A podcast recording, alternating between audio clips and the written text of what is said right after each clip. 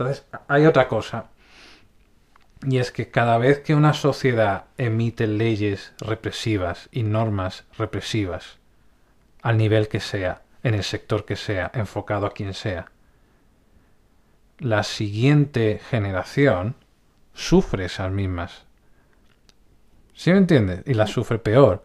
Entonces, no sé en qué punto, a qué genio se le ocurrió poner tantos límites para que la gente entre en la universidad. Y entonces, en el momento en el que ellos las pusieron, quizás no se notaron tanto, pero la siguiente generación, que es la mía, porque eso se puso en los años 80, eh, entonces, la siguiente generación, que es la mía, cuando llega el momento de intentar entrar a la universidad, se encuentran con muros, muros, muros. Por ejemplo, ninguna ¿qué- puerta. ¿Qué muros te encontraste tú?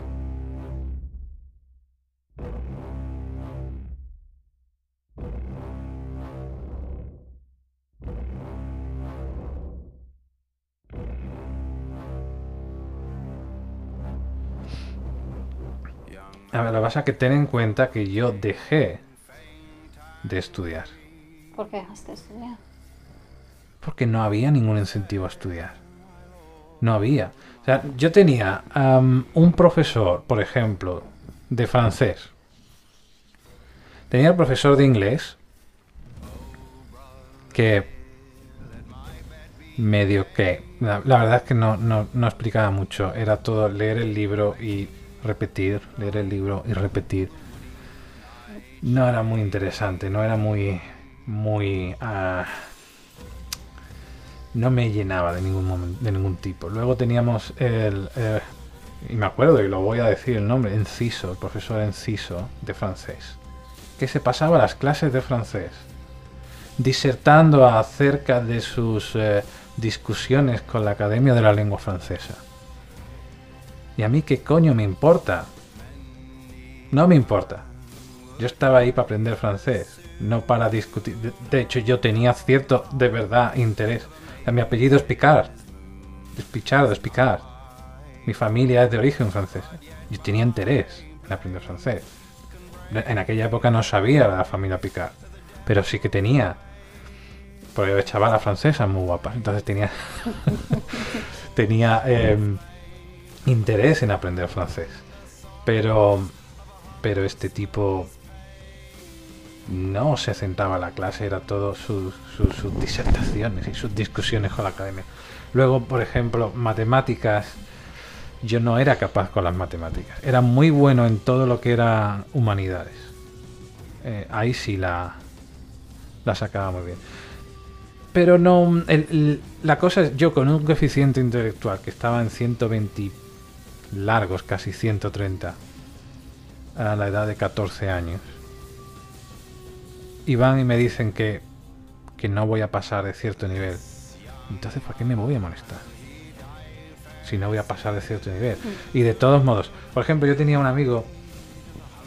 Yo tenía un amigo que se puso a estudiar. Él entró en la universidad antes y se puso a estudiar lo que yo estoy estudiando ahora.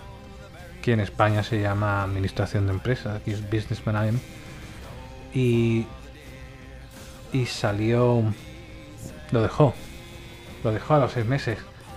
Muy, muy em, desilusionado, no le gustó. Estaba em, disappointed. ¿Cómo es disappointed en, en español? Decepcionada. Decepcionado.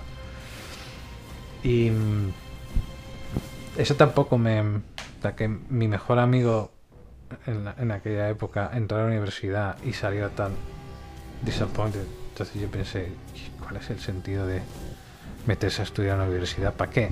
Luego, eh, ten en cuenta que mucha gente, a pesar de estudiar y de tener estudios, no encontraba trabajo en España. Trabajo cualificado, porque en España no es. España es un país en desarrollo, no es un país. perdón. tercermundista, pero es un país en desarrollo. No hay mucha demanda de mano de obra cualificada. ¿Qué mano de obra hace falta en España? En aquella época hacía falta soldados y albañiles. ¿Yo iba a poner ladrillos? No. ¿Qué hice? Me fui al ejército. Salí de todo eso cogí las maletas. Yo he hecho de voluntario para el ejército tres veces. Y la verdad, me lo pasé genial. Tuve una experiencia fenomenal. No siempre, pero... Luego cuando a los años intenté reengancharme en el sistema educativo, me encontré que tenía todas las puertas cerradas. No había ninguna manera de entrar. Entonces, ¿qué haces? Pues te jodes.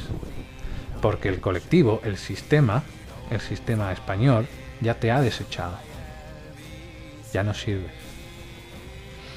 Ahora, haciendo, eh, investigando ahora, te das cuenta, eh, y estos son datos del propio Ministerio de Trabajo, que el, el mayor factor para que una persona encuentre trabajo al salir de la universidad en aquella época era la posición social del padre, ni siquiera de los padres en general, del padre. Yo me crié con mi madre. Mis, mis chances, eh, mis eh, em, posibilidades, perdón, de encontrar un trabajo después de... En el imaginario caso de que yo hubiera terminado la, universidad, habrían sido muy bajas.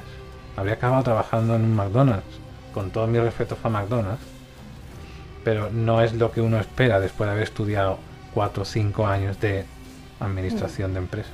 Yo puedo decir algo. Por ejemplo, una cosa que si alguien oyera esto